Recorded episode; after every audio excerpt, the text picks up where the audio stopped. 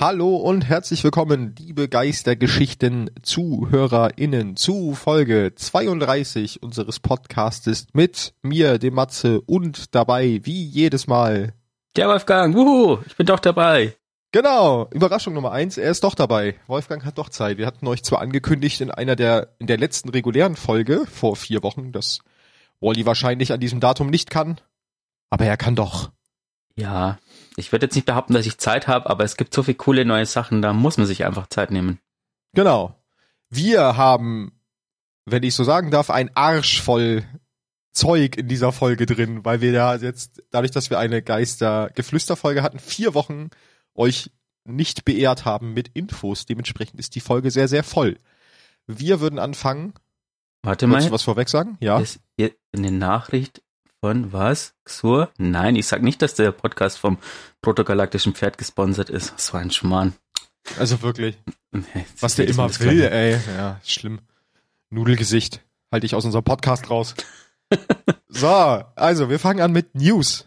Was haben wir an News? Wir haben eine große News, die, über die wir kurz sprechen wollen. Denn, ich weiß Witch gar nicht Queen kommt. Ach so, das meinst du das andere. Ach so, ja, ja, genau. Witch Queen kommt, ganz wichtig. Äh, ich glaube, ich weiß gar nicht mehr, wann die Ankündigung war, irgendwann Anfang Februar auch, dass Sony Bungie kauft.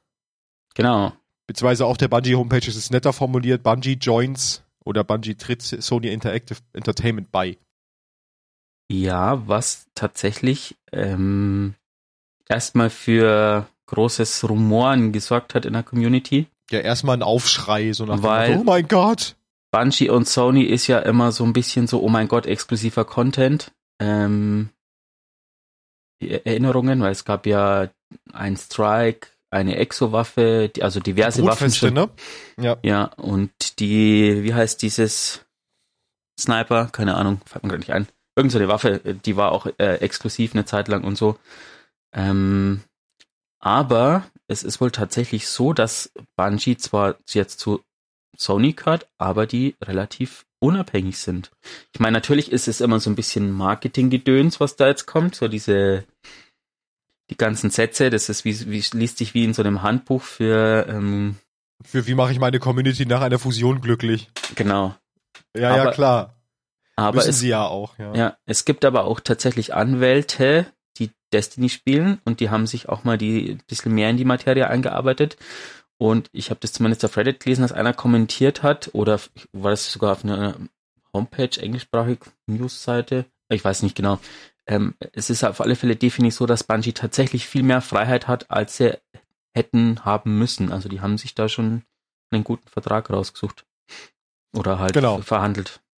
Dazu gibt's noch zwei Quellen, sage ich mal, auf Bungie selber. Das sind aber dann halt eher so diese Geschichten, die du gerade angesprochen hast, die halt so ein bisschen wie Werbung klingen. Da hat nämlich der CEO Pete Parsons hat einmal eine Stellungnahme geschrieben, ähm, wo so zwei, drei Sätze drin sind, die trotzdem, finde ich, relativ gut klingen. Natürlich Mhm. müssen sie das auch, aber da steht halt auch sowas drin, dass durch Sony haben sie halt die Möglichkeit, dass ihr Universum oder ihr Potenzial für Universum jetzt grenzenlos ist, was vorher halt nicht der Fall ist.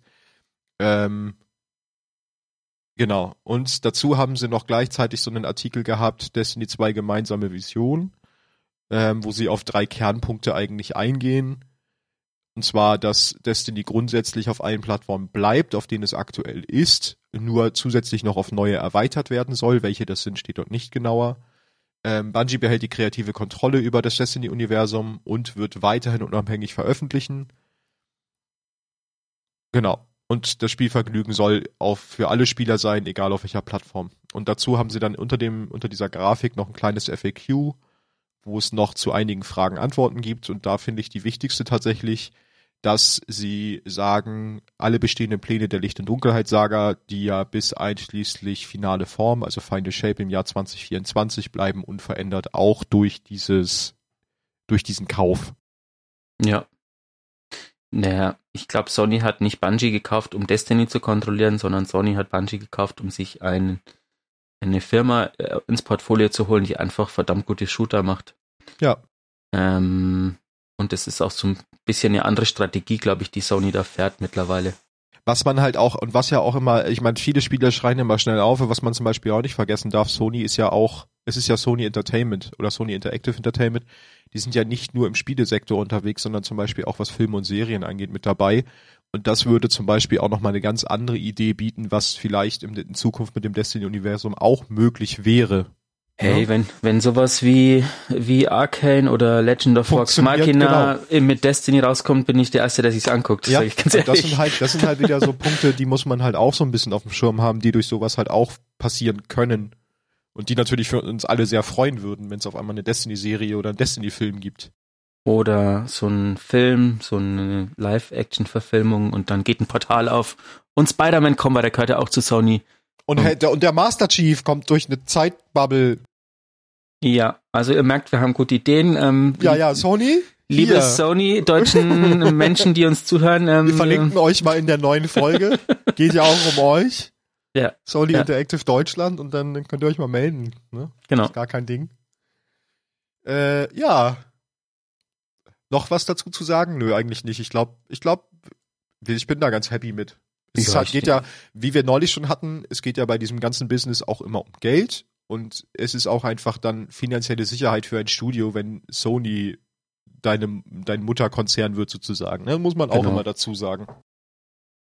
Es haben halt alle ein bisschen Panik, weil Xbox, ich meine, äh, Microsoft hat Firmen aufgekauft und dann ist jetzt zum Beispiel ähm, kommen diverse Bethesda-Spiele erstmal nur für die Xbox raus und halt für den PC und nicht für die PlayStation. genau, ja. Aber das gibt's ja am PC auch mit Epic und so. Ähm, mhm. Ich meine, wenn eine Firma Geld reinsteckt, dann ist es halt einfach trotz alledem eine Wirtschaft. Also so muss ich es immer sehen. Ich glaube, ich habe jetzt keine Panik davor. Ich auch nicht. Und Forsaken war ja nur möglich mit der Activision Blizzard Manpower sozusagen. Und ja. wenn jetzt da Geld reingepumpt wird. Ähm, Aber das haben sie auch an einer Stelle noch erwähnt. Ich glaube, ich weiß gar nicht, ob es sogar im, ähm, im FAQ war dass natürlich der erste direkte Vorteil durch Sony ist, dass sie diese ganze ähm, Anheuerungskampagne jetzt deutlich aufstocken können und deutlich mehr Leute in kürzerer Zeit einstellen können, was natürlich schon mal direkte Auswirkungen hat auf Spielqualität und und und und, genau. ne? Das sind dann schon die ersten positiven Auswirkungen. Ich glaube, das soll aber auch genug sein zu dem Thema. Und von den 3,6 Milliarden oder wie das waren, werden bestimmt 2 Milliarden in die ähm, wie verhindern wir Telesto-Bug ähm, Bestimmt. Budget in die, in die, in so. die, wie heißt das, in die Taskforce Telesto. Und jetzt äh, würde ich sagen, lassen wir das und kommen zum nächsten Thema. Genau, nächst, nächstes Thema ist ein sehr großes Thema. Vielleicht, wir wissen es nicht, denn das nächste Thema ist ein ist ein Thema, was euch Zukunftsmatze wahrscheinlich alleine erzählen wird. Genau. Wenn es denn stattfindet. Das klingt jetzt alles sehr ominös. Dazu müsst ihr wissen, heute ist Sonntag, der 13. Und vielleicht gibt's ja am Dienstag, oder wir hoffen, dass es am Dienstag ein Story-Finale gibt. Also es gibt definitiv eins, es gibt ja noch genau. versteckte Triumphe, aber es wurde nur genau. angekündigt im Spiel mit, es ist die letzte Woche der Season und ich denke, hm, hm. Genau. Also es wird was geben, das, deswegen können wir euch jetzt noch nicht dazu was sagen, aber da der Podcast ja am Mittwoch kommt, das heißt, da ist das Story-Finale schon, schon passiert, vielleicht, wahrscheinlich. Genau. Ähm, werde euch jetzt in den, in den folgenden Minuten Zukunftsmatze etwas über das Story-Finale erzählen und wir hören uns danach gleich wieder. Also, Bühne frei für dich, Zukunftsmatze. So, jetzt begrüßt euch Zukunftsmatze und erzählt euch von der letzten Story-Mission, die am was haben wir heute Mittwoch, gestern noch für euch dazu gekommen ist. Und gleich dazu natürlich ein dicker Spoiler. Ähm, wenn ihr sie noch nicht gespielt habt, dann skippt jetzt den nächsten Part. Ich sag mal so die nächsten zwei Minuten, wenn ihr sie noch spielen wollt. Ansonsten, genau, würde ich euch sehr hart spoilern. Also letzte Mission. Wir haben, ähm, wir dürfen zu Mara ein letztes Mal in dieser Season und uns dem Ritual widmen, was wir ja jetzt sehr viele Wochen vorbereitet haben, nämlich aus Savatun den Wurm zu extrahieren. Dafür starten wir dann eine, ich sag mal, eine besondere Art des Astral Alignment, also des Astralausrichtungs-Events, kämpfen uns dadurch in sehr cool gemacht, wie ich finde, bis in die Kathedrale rein, äh, die aber gleichzeitig auch immer von Xivo Aratswellen angegriffen wird und verteidigen dort dann äh, die Techions und Mara, während sie das Ritual durchführen. werden hier auch noch von dem Champion von Xivo Arad dann später angegriffen, den wir auch schon aus der Eggers Scepter Mission kennen. Soweit ich weiß, ist es der gleiche. Genau. Nachdem wir das getan haben, kommen wir dann zur finalen Cutscene, äh, die sehr gut gemacht ist, die damit endet, dass wir einfach nur geblendet werden durch das, was Mara da tut, nämlich den Wurm extrahieren. Und danach stellen wir fest, dass nicht Savatun dort liegt und tot ist, sondern verschwunden ist, sondern Osiris. Denn sie hat wohl, so scheint es, einen Zauber gewirkt in der Sekunde, wo sie eigentlich kurzzeitig frei war aus dem Kristall und hat ihren Platz mit Osiris getauscht. Dementsprechend haben wir jetzt Osiris wieder. Die äh, Identität von ihm wird, wurde auch bestätigt durch die Techions. Savatun ist weg, aber wir haben ihren Wurm. Das heißt, ähm, das wird uns wahrscheinlich auch noch sehr viel Aufschluss geben. Dann machen wir die klassische Rundreise danach, gehen einmal zu Mara, reden mit ihr und dann noch mit Saint, der natürlich überglücklich ist, dass äh, sein geliebter Osiris wieder da ist. Und Mara sagt hier noch was ganz Interessantes, denn sie glaubt jetzt daran, dass der Fluch der Dreaming City gebrochen werden kann, auch wenn wir das jetzt aktuell noch nicht tun. Aber es soll wohl möglich sein was für uns natürlich ganz spannend ist, weil das bedeutet, dass wir uns irgendwann mit dem Fluch der träumenden Stadt nochmal beschäftigen werden. Genau, das war die letzte Story-Mission. Und dann gebe ich jetzt wieder ab an Vergangenheitswolli und Vergangenheitsmatze. Wow, war das nicht der Hammer? Ja, also das ist ich ja wohl noch nie so einen guten Krass. Beitrag habe ich gehört. Wow. Also, also, wirklich, ich weiß gar nicht, wie Zukunftsmatze das gemacht hat. Beste Story bester, nicht Moderator, sondern äh, Podcastinator, keine Ahnung. Podcastinator, so heißen wir aber jetzt, das finde ich gut. Genau, äh, das ist hoffentlich unsere Reaktion, äh, die, also hoffentlich ist die Reaktion äh, gerechtfertigt, wir wissen es nicht, aber wir gehen mal davon aus, es wird ein gutes Story-Finale. Genau. Damit haben wir den Story-Ende-Part dieser Folge auch schon abgehakt. Das ging sehr schnell, fand ich, fand ich gut. Also ja, kommt drauf an, halt, wie, wie Zukunftsmatze so drauf genau. ist. Ich mache jetzt noch so eine halbe Stunde wahrscheinlich da Podcast rein. Genau. Äh, kommen wir zum nächsten Punkt und der ist sehr, sehr aufwendig. Äh, der heißt Twops und alles, was dazugehört. Genau, weil. Ich mal, ja, weil. Witch Queen steht vor der Tür und da kommen natürlich jede Menge News. Genau, ich, wir haben, dadurch, dass wir ja auch eine Geistiger Flüsterfolge haben, haben wir praktisch Twops von dem 20.01. an nicht mehr bearbeitet, die ich euch jetzt in aufbereiteter Form relativ zügig werde ich mich da durch die unnützen Informationen durchrattern. Wenn wir irgendwas haben, wo wir drüber reden müssen, hakst du einfach ein. Ansonsten ratter ich genau. Infos durch. Fangen wir an mit dem 20. Da haben sie Power-Level-Grenzen für Witch Queen festgesetzt. Floor Power Grenze 1350, Soft Cap 1500, Power Cap 1550, Hard Cap 1560. Wem diese Begriffe nicht sagen sollten, guckt in das Swap nach, da werden sie nochmal erklärt. Änderungen bei blauen Gegenstandsdrops. Es sollen keine seltenen, also keine blauen Gegenstände mehr aus Playlist-Aktivitäten, Schmelztiegel, Strikes, Gambit droppen, sobald man das Softcap erreicht hat. Stattdessen yes. kriegt man eine leicht erhöhte Chance, legendäre Belohnung oder eine kleine Menge an Bruchstücken aus dieser Aktivität zu erhalten. Das heißt, endlich, zumindest aus den Playlist-Sachen, nicht mehr so viel blauer Scheiß. Aus Truhen und so weiter in der, in der öffentlichen, öffentlichen, offenen Spielwelt droppen immer noch blaue Sachen. Banshee 44 Rufsystem wird angepasst wie bei den anderen in den vorherigen Seasons auch schon, wie bei Shax und dem Drifter. Spielerinnen müssen oder sollten, nicht müssen tut ihr ja gar nichts, äh, bis 22.02. alle Waffenmeistermaterialien und die Waffentelemetriedaten ausgegeben haben, weil sie sonst gelöscht werden. Ich glaube, das war's dann auch. Ich glaube, es ist dann keiner mehr übrig, oder? Doch. Äh, mm, Lord nee. Saladin. Ah ja, stimmt. Salami hat's noch nicht, ja. Der hat aber auch kein Rufsystem, da machst du es ja eh nur über die Tokens. Naja, doch, aber du könntest ja die Waffen so wie bei ähm, bei in Trials, Weiß, das könnten sie ja bei machen. Saint, ne? Ja, das, das stimmt, das ganz könnten gut, sie machen. Weil ja. die die die Eisenbahnerwaffen, die sind, muss ich ehrlich sagen, ich ich spiele gerne Eisenbahner, wenn es kommt, aber das Waffenfarmen macht keinen Spaß. Das stimmt. Na, das da der fehlt noch, da gebe ich dir recht. Mods und Mod-Komponenten. Mod-Komponenten werden mit Witch Queen auch entfernt und Mods kosten bei Banshee und bei Ada One in Zukunft 10.000 Glimmer. Sagtest du gerade, Mordkomponenten werden entfernt? ja. Das ist gut, dann ist das Spiel sicherer. Alle Geist-Mods, die Waffentelemetriedaten generiert haben, werden entfernt. Warum, folgt später.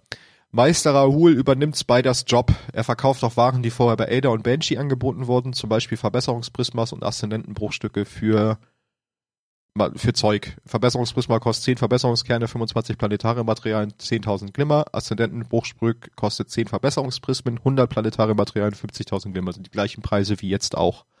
Aha. Meister Rahul wird außerdem Embral-Umgramme entschlüsseln können und ich habe sogar wirklich extra Embral-Umgramme geschrieben. Das heißt, wir müssen nicht mehr zwischen Helm und Turm hin und her wechseln, es sei denn, wir müssen sie, wir möchten sie gerne fokussieren. Das geht weiterhin nur noch im Helm, aber aufmachen kannst du sie bei Rahul. Ich wollte gerade sagen, ich bin mir sicher, dass man zum Fokussieren in Helm muss. Ja, musst du auch, musst du auch. Aber du kannst also das geht normale einfach dieses öffnen. Standard, ja. Genau, wenn du halt, so wie jetzt Ende der Season, einfach nur dein Inventar dauernd voll hast mit dem Kram, kannst du sie auch bei Meister Rahul öffnen. Hat ja nur ein ganzes Jahr gedauert, bis der die, die Kackdinger ent. Der war in. Weiterbildung. Eineinhalb sogar. Der war in Fortbildung, das dauert. Mhm. Der war bei Braytech und hat sich mit Embral-Umgrammen beschäftigt. Aber der Mars ist nicht da. Das weiß er ja nicht, es war Videocall. Oh. Oh. Zoom-Schulung. Hallo. Äh, genau. Falkenmond in Erzählung eines Toten wird ab sofort jedes Wochenende in Xurs Inventar auftauchen mit einem anderen Roll, weil das sind ja die beiden Waffen mit äh, Random Rolls, da die Aktivitäten aus dem Spiel entfernt werden, wo man sie bekommen hat. Die Katalysatoren dazu werden in Playlist-Aktivitäten verschoben und drei weitere Katalysatoren kommen dazu. Die Liste komplett, Falkenmond, Erzählung eines Toten, Agas Zepter, Perfect Outbreak, äh, perfektioniert der Ausbruch, Whispern des Wurms und der vierte Reiter. Dann haben sie in dem Swap noch den Raid-Termin gedroppt. 5. März, 19 Uhr. Dazu haben wir noch Video der Woche Race of the Galaxy, brauche ich nicht erklären, ist ein Sparrow-Rennen. Und Journey to Witch Queen, guckt euch den an, ist ein Fan-Made-Trailer zu Witch Queen, sehr cool. Wer Interesse am Raid hat, ähm, also grundsätzlich, wer von euch noch nicht so oft raiden war, ähm, ihr könnt auf diversen Discord-Servern euch eine Gruppe suchen für den Raid. Ähm, es gibt diese Destiny 2 Deutschland Community zum Beispiel. Und zur Vorbereitung gibt's ein Video von Datto, der hat vor kurzem mal ein Video gemacht, wie man sich auf diesen Day One Raid gut vorbereitet. Und er hat auch generell äh, relativ gute Videos, wie man zum Beispiel sein Ressort ausmistet und so weiter und so fort. Also schaut euch die gerne mal an. Genau, dann Kunst der Woche.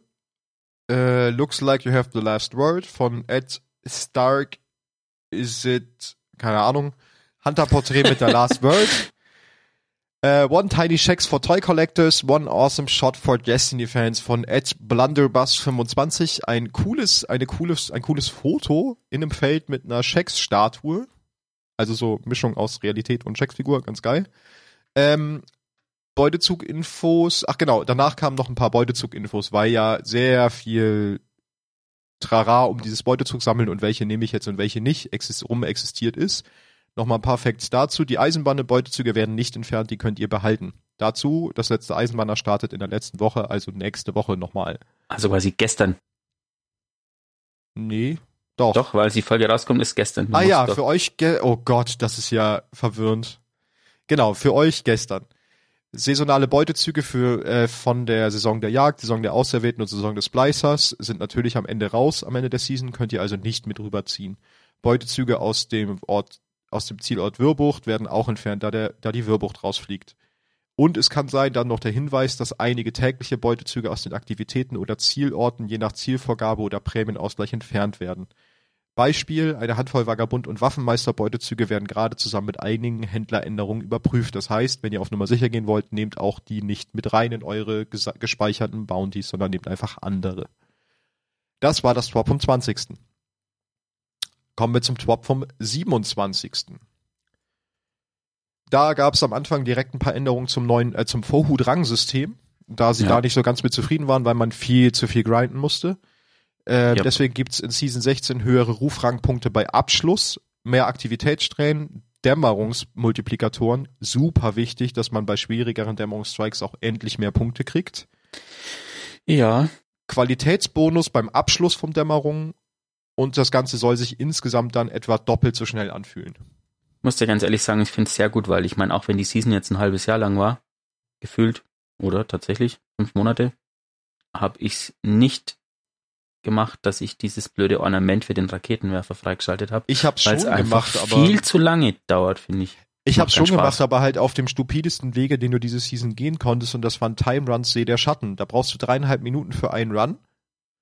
Und das habe ich halt bis zum Erbrechen gemacht. Und das ist halt keine schöne, keine schöne Aktivität. Wenn sich halt Dämmerungsstrikes mehr gelohnt hätten, hätte ich halt Dämmerungsstrikes gemacht. Aber Es war einfach unschlagbar, dass du diese stupide Farmerei von See der Schatten machst. Ja, nee, nee, da macht mir das Spiel da, nee, da macht mir das Spiel keinen Spaß. Mhm.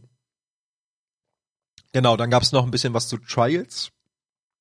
Da ändern, schrauben sie auch ein bisschen an der Prüfungsruferhöhung am Matchende rum, denn ähm, sie wollen es so, sie wollen praktisch den Spielern, die nicht so oft ihren Pass zurücksetzen und viele Siege drauf gesammelt haben, ein bisschen entgegenkommen. Äh, deswegen gibt's am Matchende für jede gewonnene Runde im Match eine Prüfungsrang, Prüfungsruferhöhung. Äh, und zusätzlich wird diese noch erhöht, je mehr Passsiege du hast. Ich hoffe, es war verständlich. Beschleunigung soll im Idealfall 50 Prozent ungefähr sein vom, vom Ruffortschritt für, für die Spieler, die den Pass halt nicht so oft zurücksetzen. Mhm. Dann kurze Umbenamsung. Die Vorhut Strike Play Playlist wird umbenannt in Vorhut Ops, also Vorhut Operations, denn da kommen jetzt auch die vier Schlachtfelder mit rein. Ja, also mm, ja, man hätte es einfach, glaube ich, in die Strike Playlist reinpacken können, weil im Endeffekt sind es auch nur Strikes. Genau, sie sind auch, ja. Jetzt heißt es Ops. Ja, Genau. Da kommt bestimmt noch mehr. Äh, und die Schlachtfelder sind die leichten Versionen, nicht die, genau, die also ohne, ohne Champions. Champions.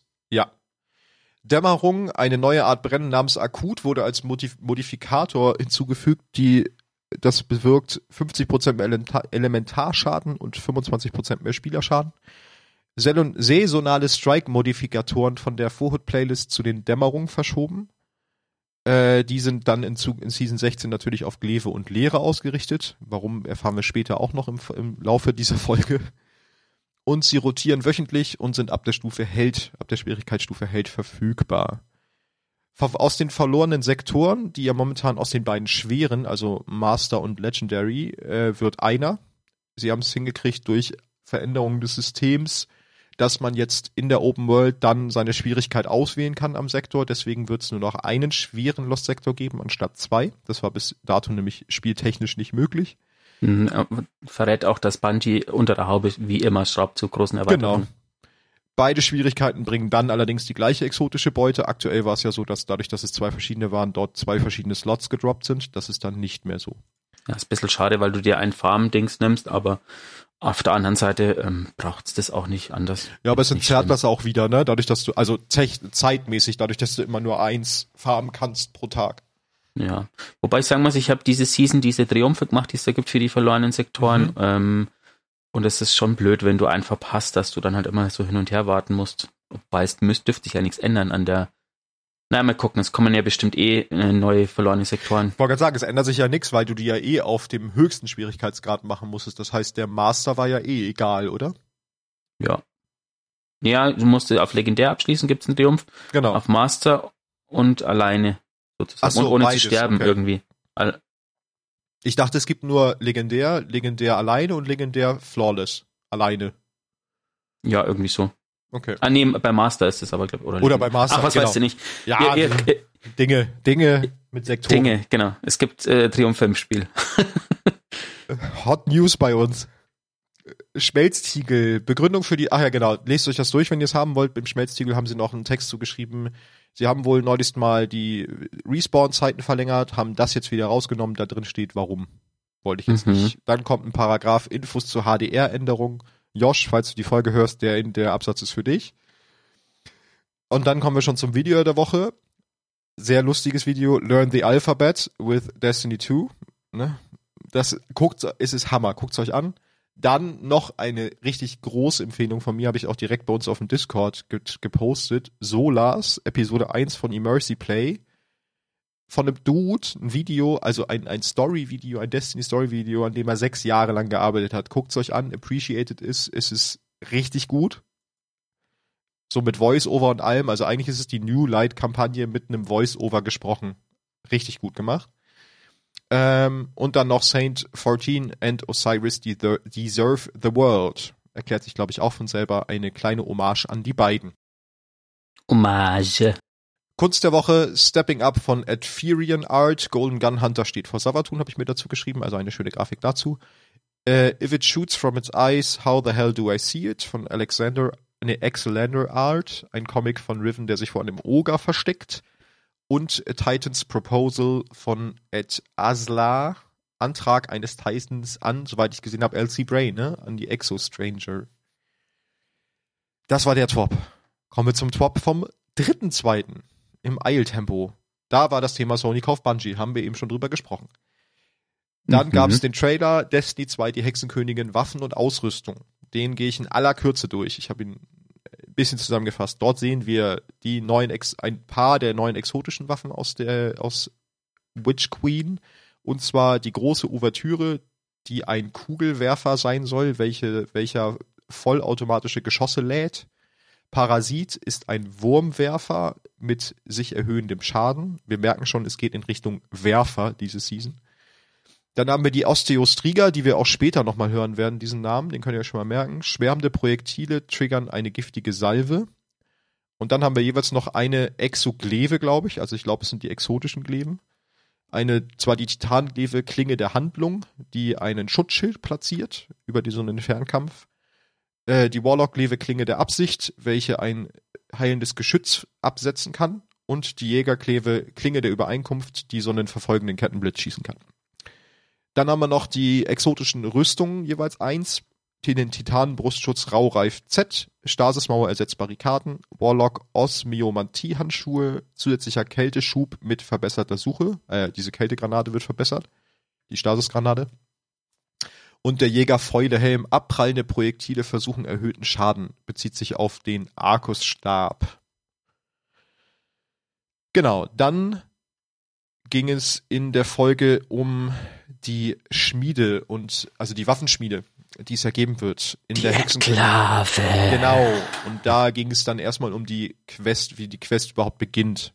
Und weil weil wir es am Anfang der Folge vergessen haben, natürlich wie immer fette, fette Spoilerwarnung, weil hier geht es um ganz, ganz viel Inhalt, was in Witch Queen kommt und was dort passiert, zumindest. Also nicht geschichtlich und nicht storymäßig, aber alles drumrum werden wir heute spoilern durch die Twops. Savatun, Savatun, Savatun. Genau, die auch. Äh, in den ersten beiden Hexenkönige-Missionen erlernen wir die Fähigkeit Tiefenblick und lernen die Enklave kennen. Mit der Fähigkeit Tiefenblick, die ist wichtig für die Enklave. In der Enklave bauen wir dann unsere erste Gleve und bekommen ein kurzes Tutorial zu den benötigten Materialien. Am Anfang haben wir eine große Untergruppe von Waffen und Archetypen zur Verfügung, da sollen aber später noch mehr kommen. Das Waffencrafting an sich funktioniert so, dass man zuerst ein Muster brauchen wird, dass man entweder durch Quests oder durch Abschluss verschiedene Aufgaben äh, verdienen kann. Genaueres wissen wir noch nicht. Das denke ich mal wird sich auch quer erstrecken und da werden wahrscheinlich auch einige Muster dabei sein, die man erstmal, wo man erstmal rausfinden muss, wo man die herkriegt. Ja. Sobald man das Muster hat, kann es dann zu den benötigten Materialien gecraftet werden. Man kann auch, man kann, oder nein, nächster Step ist, unabhängig davon, man kann Perks extrahieren. Ähm, sobald wir unsere erste Glaive gebaut haben, droppen überall in der Spielwelt Waffenzufallsrolls mit der neuen Fähigkeit Tiefenblick Resonanz und werden, man sieht das dann auf Screenshots, in dem Twop sind auch viele Screenshots drin, die werden dann mit so einem roten Rahmen auch äh, dargestellt, die Waffen. Also die haben so einen roten Rahmen. An diesen Perk ist dann jeweils immer eine, äh, eine Aufgabe gekoppelt. Das sieht ähnlich aus, wie wenn man Meisterwerke, Meisterwerk-Cuts freischaltet, dieses Fenster. Ähm, wenn wir diese erfüllen, können wir dann einen Perk dieser Waffe extrahieren, um ihn dann wiederum, also mit dieser Waffenschmiede extrahieren, um ihn dann wiederum in eine andere Waffe reinzubauen. Genau. Waffen leveln ist das nächste Thema, denn das finde ich eine ganz coole Änderung. Die gebauten Waffen sind nicht fertig, sobald wir sie gebaut haben, sondern sie können auch noch aufgelevelt werden. Dazu müsst ihr sie einfach nur spielen. Das finde ich eine sehr gute Änderung. Man muss keine Materialien grinden, sondern einfach die Waffe spielen. Ähm, mit steigendem Level kriegen wir dann verbesserte Stats und verbesserte Attribute auf die Waffe. Zusätzlich können wir Waffen umbauen. Ähm, wir können in der Enklave Waffe umformen und so Magazinlauf oder Attribute wechseln. Und dann sprechen sie noch über Mementos. Mementos sind, ist oder ist, ja, sind wahrscheinlich eher Möglichkeiten, das Aussehen und die aktivitätsspezifischen Tracker zu individualisieren. Mhm. Zum Start von Witch Queen und Season 16 wird es ein Gambit-Memento zum Verdienen geben. Das wir bekommen, dadurch, dass wir Waffen aufs Maximallevel aufleveln und dann können wir das Memento einfach in der Enklave abholen. Wie genau das aussieht, müssen wir dann sehen. Dann sprechen Sie noch, was? Du wolltest was sagen? Ich, ich wollte jetzt eigentlich nur sagen, schöne Grüße an äh, Zukunftsmatze und Zukunftswally, die sich ähm, vermutlich mit dem Thema auseinandersetzen und die Haare raufen, weil es entweder furchtbar kompliziert ist oder ziemlich cool. Oder ein bisschen von beidem. Ziemlich cool, aber trotzdem auch sehr kompliziert. Der Das, ganz das wäre so klassische Bungee-Wahnsinn. Bungee, genau, ja. Dann sprechen Sie noch über Exos craften. Ähm, man wird auch Exos craften können. Unter anderem die eine MP, wo ich meinte, merkt euch den Namen, nämlich die Osteostriga. Wird eine der craftbaren Exos. Sowie drei klassenspezifische Gleven können in der Enklave gecraftet werden, sobald wir die Muster gefunden haben. Sie betonen jedoch, dass es bei den exotischen Waffen nicht beim Crafting darum geht, also nein, andersrum. Die Kernfunktion der Waffe wird auch beim, wenn wir sie craften, immer die gleiche sein. Es geht dabei eher so um Feintuning der Waffe. Muss man dann sehen, da bin ich so ein bisschen stutzig geworden, ob sich das dann lohnt. Also ob du dann wirklich zwölfmal eine Exo craftest, weil die wahrscheinlich auch viel Materialien fressen wird für nur kleine Feintuning-Änderungen. Da bin ich so ein bisschen Mhm. vorsichtig. Und es gibt nach wie vor, das ist auch von, kam von Twitter oder von irgendeinem Interview, ähm, es gibt nach wie vor Rolls, die du nicht craften kannst, sondern die nur droppen, quasi. Ah, okay. Also man wird sehen, wie gut oder schlecht das Ganze dann ist. mhm. Ich freue mich auf alle Fälle drauf. Ich mich auch. Es ist halt eine neue Mechanik, die wir dann auf jeden Fall mal ausprobieren können. Dann sprechen sie noch ein bisschen über Auftragswaffen. Erstmal der Grund, was Auftragswaffen für Bungie überhaupt sind. Waffen, äh, das sollen Waffen sein, die so 70% godrollig sind. In ihrem Archetyp. Und sowohl im PvE als auch im PvP gut funktionieren. Und Mhm. äh, gesammelt werden können, ohne übermäßig zu grinden. Ihr kennt einige, ich mache nur schnell durch, sowas wie Verehrt, Plünderer, Seife, Fassungslos und der aus dieser Season der Raketenwerfer Hegemonie. Das waren ja damals, es gab ja vorher diese anderen Waffen, da wo ich den Namensschild ja vergessen habe, ähm, die sehr mächtig waren, da, die wurden ja irgendwann durch Auftragswaffen abgelöst. Ähm, in Season 16 bekommen wir natürlich eine neue, und zwar die Auftragsschrotflinte Rücksichtslose Gefährdung. Die Nee. wird den neuen Perk Ruhige Hände haben, der eine riesige Handhabungsverbesserung nach einem Kill beinhaltet. Ich, mir fällt kein besseres Verb ein. Zudem wird sie Schnappschussvisier haben. Klingt ganz spannend, äh, würde ich mir mal angucken. Ich bin ja eh Schrotflintenmensch, du ja nicht so. Magst ja Schrotflinten nicht so. Nee, nee, nee, nee. Dann geht's um Ursprungsattribute. Ab Witch Queen wird jede neue oder wiederkehrende Waffe ein Ursprungsattribut haben. Diese Ursprungsattribute sollen helfen, Waffen desselben Typs einzigartiger zu machen. Diese Attribute haben verschiedene Auswirkungen, aber die Richtlinien sehen vor, dass sie entweder, also es gibt zwei Möglichkeiten, entweder haben sie eine sehr hohe Uptime und eine mittlere Power oder sie haben eine niedrige Uptime und eine sehr hohe Power. Diese zwei Varianten gibt's wohl bei den Ursprungsattributen. Zu Release von Season 16 und Witch Queen wird es 14 Ursprungsattribute geben und in Zukunft sollen drei pro Season dazukommen. Äh, genau. Dann geben sie einige Beispiele. Prüfung Osiris gibt sowas wie Eilfertigkeit, was dann verbessertes Nachladen, Stabilität und Zielhilfe und Reichweite, wenn ihr das letzte Leben nur noch Mitglied im Einsatztrupp seid. Ne? Das ist zum Beispiel eins dieser Ursprungsattribute. Für Dämmerungsstrikes gibt's Betäubungserholung. Wenn ihr einen Champion betäubt, wird euer Magazin teilweise wieder aufgefüllt und die Gesundheitsregeneration ausgelöst und die Erholung für kurze Zeit verbessert. Da sind noch einige mehr drin, ich gehe jetzt nicht alle durch. Ähm, sie werden, Bungie wird, wenn immer es Sinn macht, auf einer Waffe mehrere Ursprungsattribute zur Auswahl stellen. Äh, so zum Beispiel bei Dämmerungswaffen, wo dann eins eher für Dämmerungs also eins ein Dämmerungsattribut und das andere ein normales Vorhutattribut ist, dass man sowohl, dass man beide Aktivitäten, die in diese Richtung Vorhutaktivität geht, damit spielen kann. Es wird allerdings auch Auftragswaffen geben, die in allen Playlist-Aktivitäten gut spielbar sein sollen, wo dann auch Vorhut, Gambit und Schmelztiegel-Attribute drauf sein werden, zwischen denen man wechseln kann.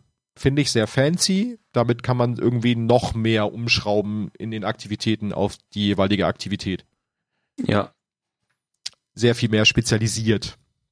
das ist so viel neues Zeugs, das ist Wahnsinn. Ja, und jetzt kommen wir zu einem Part, den ich richtig cool finde. Jetzt kommt es nämlich zur Waffenschmiede und zwar nicht zur neuen Enklave, sondern zu den alten Waffenschmieden, die wir noch kennen. Denn die Beutepools der alten Wert werden komplett ausgetauscht.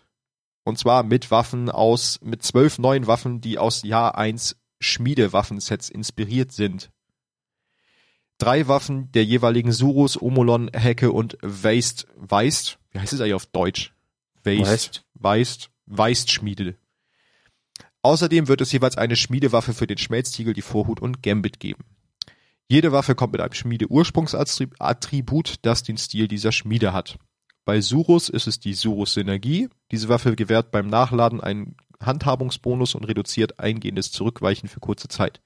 40 Handhabung, 20% Zurückweichen Widerstand für 6 Sekunden. Der Hecke-Buff wird Hecke-Durchbruch-Ausrüstung. Diese Waffe verursacht erhöhten Schaden an Fahrzeugen, Geschütztürmen, Barrikaden und Stasiskristallen. Geschütz beinhaltet Stasisgeschütz 15% auf Transportmittel plus 30 auf Strukturen und Geschütze. Das ist also eher so die dicke Wumme.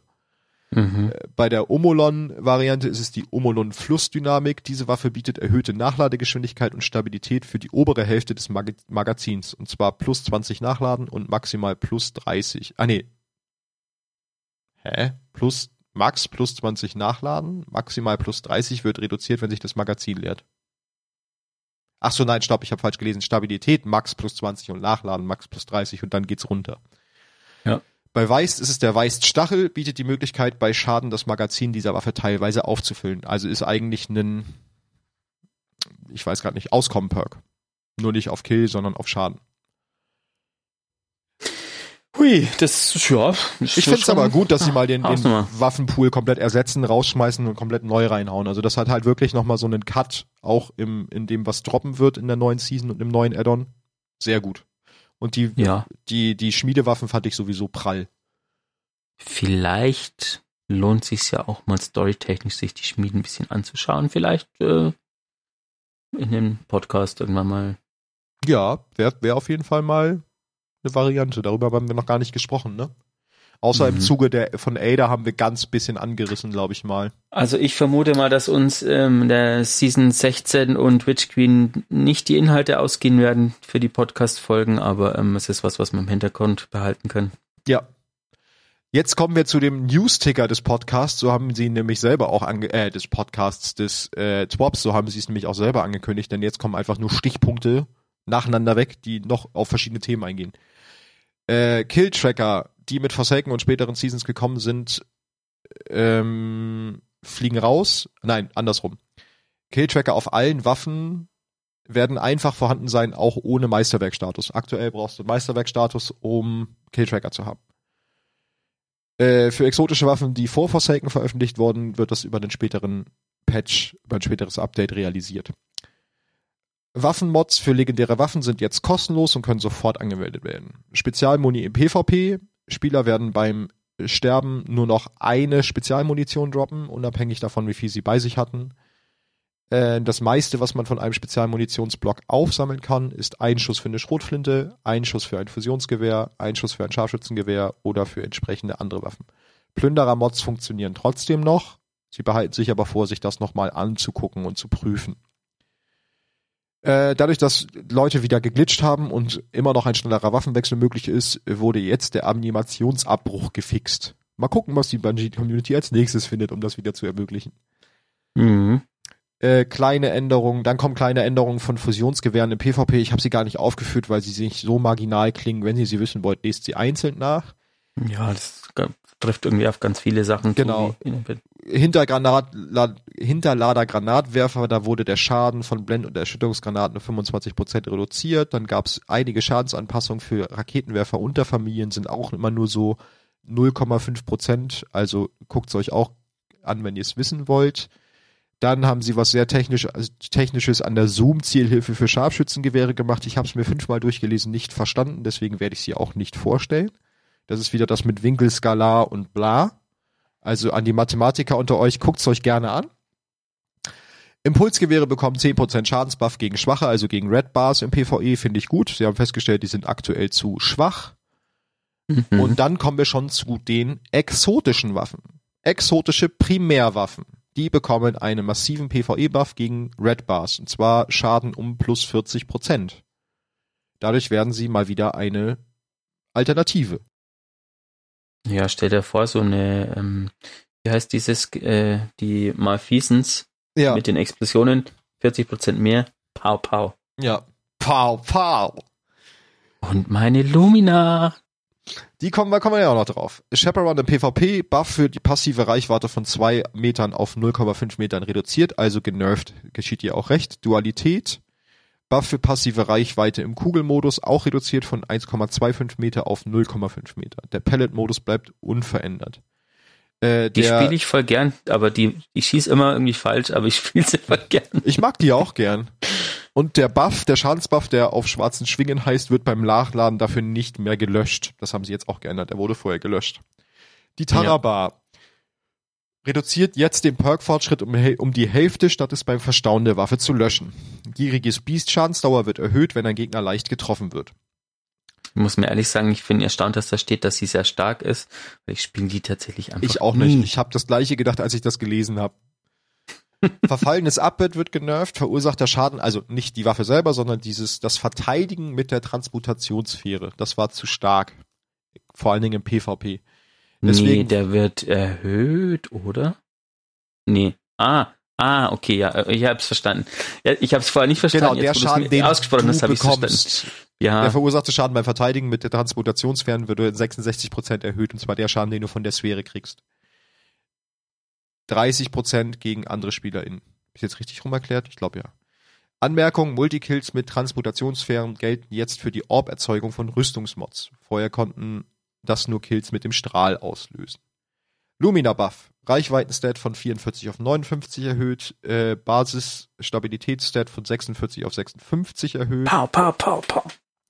Dann schreiben sie noch Sorry an alle Dawn-Fans. Dawn ist bereits stark und beliebt und ein ähnlicher Buff würde es im PvP einfach in ein Monster verwandeln. Das heißt, die Dawn bekommt diese äh, Buffs nicht.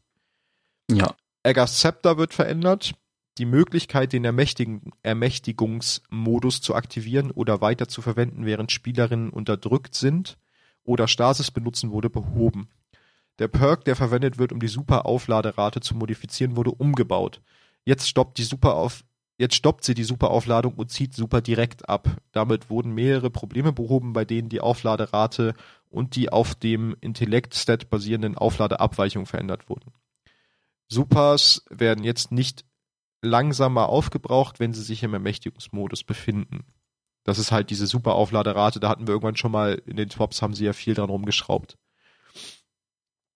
Erzählung eines Toten, da wurde die Feuerrate des Cuts beim Feuern aus der Hüfte von 150 auf 130 RPM reduziert. Lorenz-Antrieb und Aberlässt im PvP wurde das Zurückweichen erhöht, in der Hoffnung, dass sie dann nicht mehr so mächtig sind. Ich finde, das ist ein bisschen zu wenig, weil sie sind einfach zu krass im PvP. Wird sich aber zeigen. Wegbereiter, eingesammelte Munition aus dem Spezialmunitionsblock wurde von 2 auf 3 erhöht und von 4 auf 5 mit dem Plünderer-Mod, weil sie da festgestellt haben, dass gerade im PvP zu wenig Muni drin ist. Dann sprechen sie noch über legendäre Waffen, und zwar über Handfeuerwaffen. Die Bandbreite der Zielhilfe für legendäre Handfeuerwaffen mit 140er RPM endet bei 84. Und das, dieses Extrem sollte für eine Handfeuerwaffe in einer Spitzenaktivität wie einem Raid oder Prüfungen gelten. Aber als damals die 150er und 140er umgewandelt wurden, waren viele ihrer Stats entweder zu gering oder zu hoch. Damit die Stats im Standardbereich liegen, passen wir die Werte wie folgt an.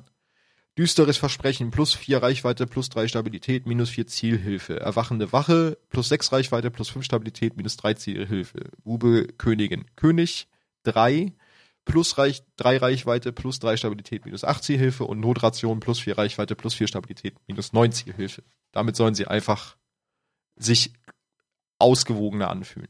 Gleicher nicht, mhm. aber ausgewogen. Der intrinsische Perk von Fellwinters Lüge macht sie im Vergleich zu ähnlichen Schrotflinten viel, viel zu konsistent und tödlich. Außerdem hatten sie, hatte sie genug Zeit, um im Rampenlicht zu stehen und deswegen bekommt sie plus 15% Streuwinkel. Die meisten Icarus MP-Stats sind ungewöhnlich für eine aggressive MP, aber im Vergleich zu anderen beliebten Optionen hat es einen geringen Zoom. Deswegen bekommt sie plus 1 Zoom, minus 5 Reichweite, minus 7 Stabilität, minus 8 Handhabung und minus 5 Zielhilfe. Das sind immer so Sachen, wo ich mir denke, plus 1 Zoom ist super bei minus allem. Also eigentlich ja. ist es ein Nerf. Genau. Ja. Dann geht's auf Perks. Hüftfeuergriff. Die Distanz, bei der die Schadensabnahme beginnt und endet, wurde um 20% erhöht, weil Hüftfeuergriff zu stark ist. Außer an Schrotflinten, Scharfschützengewehren und Fusionsgewehren. Da wieder nicht. Adagio, Adagio, die Dauer wurde nun von 5 auf 7 Sekunden erhöht. Der Schadensbonus, außer bei Bogen- und Fusionsgewehren, wurde von 25 auf 30 Prozent erhöht und man bekommt plus 10 Reichweite. Ein Timer wurde dem Buff hinzugefügt, dass man leichter erkennen kann, wann es abläuft. Also ein Buff für Adagio. Doppellader, Nachladewert Malus von minus 50 auf minus 35 Prozent reduziert, leichter Buff. Die Gefahrenzone der Selbstschadenskalar für Granatwerfer wurde reduziert. In Kombination mit anderen Skalaren wird der Selbstschaden von 1,25 auf 0,75 reduziert. Kann man jetzt auch Buff nennen. Man kann sie nicht so leicht damit selber umbringen. Mhm. Tipp mal an, Fusionsgewehre, also auf Fusionsgewehren wurde der Stabilitätsbonus von plus 40 auf plus 10 erhöht. Hä? Das ist doch verringert, oder nicht? Ja, eigentlich schon. Ja, verringert. Ich glaube, das ist ein Schreibfehler. Der Rückstoßwinkel Maßstab wurde von, oh Gott, das sind wieder so technische Sachen, 0,5 auf 0,875 geändert. Der Winkelfehlermaßstab von 0,9 auf 0,975. Ich kann euch nicht sagen, was das bedeutet. Unverändert bei allen Waffen. Ich würde aufgrund des Stabilitätsbonuses würde ich einfach sagen, das ist ein Nerf. Aber wie Leichter. krass. Also 0,9 auf 0,975. Wer denkt sich denn das aus? Ich meine, es hat bestimmt irgend, irgend, vielleicht kann man es jemand auf Twitter erklären. Garantiert gibt's da fancy Berechnung zu. Ähm, die2 Lorecast. bei allen anderen Waffen bleibt dieser Perk-Tipp meinen aber unverändert. Also sie ändern sogar nur bei den Fusionsgewehren und dann auch nur so marginal. Abgefahren, oder? Die ist eh die Frage, wie die noch gespielt werden nach der Season. Ja. Ich kann sie auch langsam nicht mehr sehen. Ja, so langsam hängen sie mir auch zum Hals raus. Der Perk Kopfsucher. Die Buffdauer wurde von 0,17 auf 0,3 Sekunden verlängert. Also ein Mini-Buff. Das ist schon aber lang. Quotes by Wally. Naja, aber 0,17 auf 0, also auf 3, Ja, das ist fast ist verdoppelt, ich weiß. aber 0,17 auf 0,3 Sekunden. Ja, das ist halt nicht mal eine Sekunde. Okay, das ist nicht lang. Ich war jetzt irgendwie bei Sekunden und denke, Ach so, ja, 30 nee, bei Sekunden, drei Sekunden. bei dir, aber 0,3 Sekunden, ob das jetzt 0,17 oder 0,3 sind, da merkt man den Unterschied eh nicht. Okay, ihr habt nichts gehört. La la la la. Der Buff Kühne Klinge, da wird's auch spannend. Ich wusste nicht mal, was Kühne Klinge genau ist. Sprungweite Vorteil in der Luft um 25% reduziert, also Nerf. Das ist die Waffe, mit der gerade alle äh, die ähm, Out-of-Bounds-Sachen erkunden Ah, und so, weil du dich okay. mit der unfassbar schnell äh, katapultieren kannst. Okay. Eine Geschwindigkeitsobergrenze, die in Klammern relativ hoch ist, werden SpielerInnen in der Luft, während SpielerInnen in der Luft sind, wurde hinzugefügt. So. Folgende Perks haben sie noch aufgelistet, die dann im Regal landen. Regal bedeutet, sie werden nicht mehr an zukünftige Waffen angepasst. Bodenlose Trauer und Schnelligkeit. Ähm, ja, waren beides Versuche, etwas Einzigartigkeit in den Trials zu bringen, machen sie jetzt über die Ursprungsattribute. Underdog, Schildverwirrung, Luftangriff, wobei sie da noch in Klammern sich offen lassen, das Design in zukünftigen Seasons noch zu ändern. Ich habe noch nie eine Waffe mit Luftangriff benutzt, glaube ich. Ich auch nicht.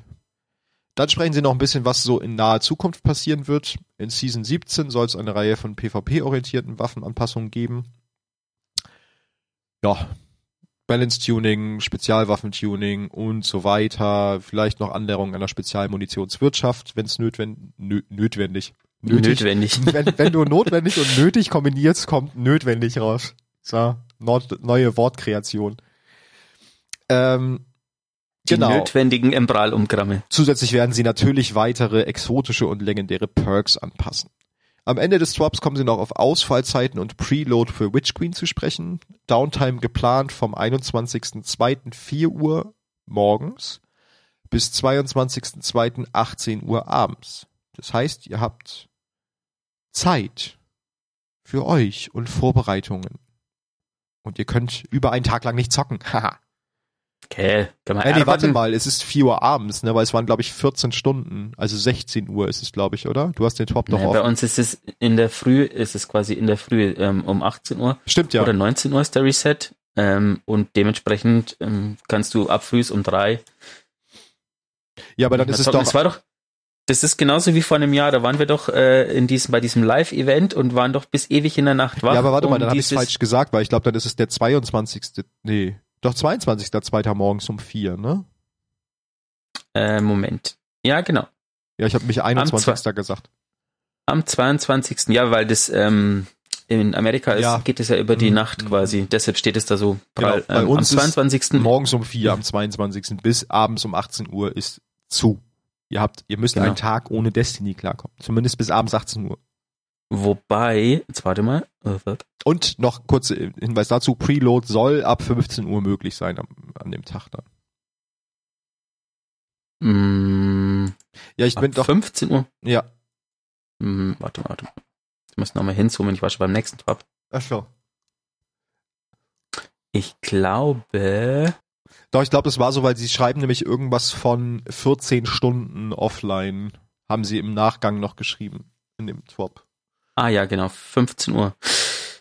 Ja, das wird spannend. Wieso? Na, na, na, na, mal gucken, wie.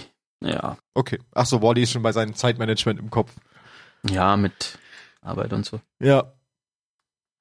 Gut, dann ähm, haben sie noch gesagt, ich weiß, ihr habt bestimmt schon mitgekommen, zersplittertes Reich, die Rotation wurde von wöchentlich auf täglich geändert, damit man noch schön alle seine Triumphe da drin machen kann.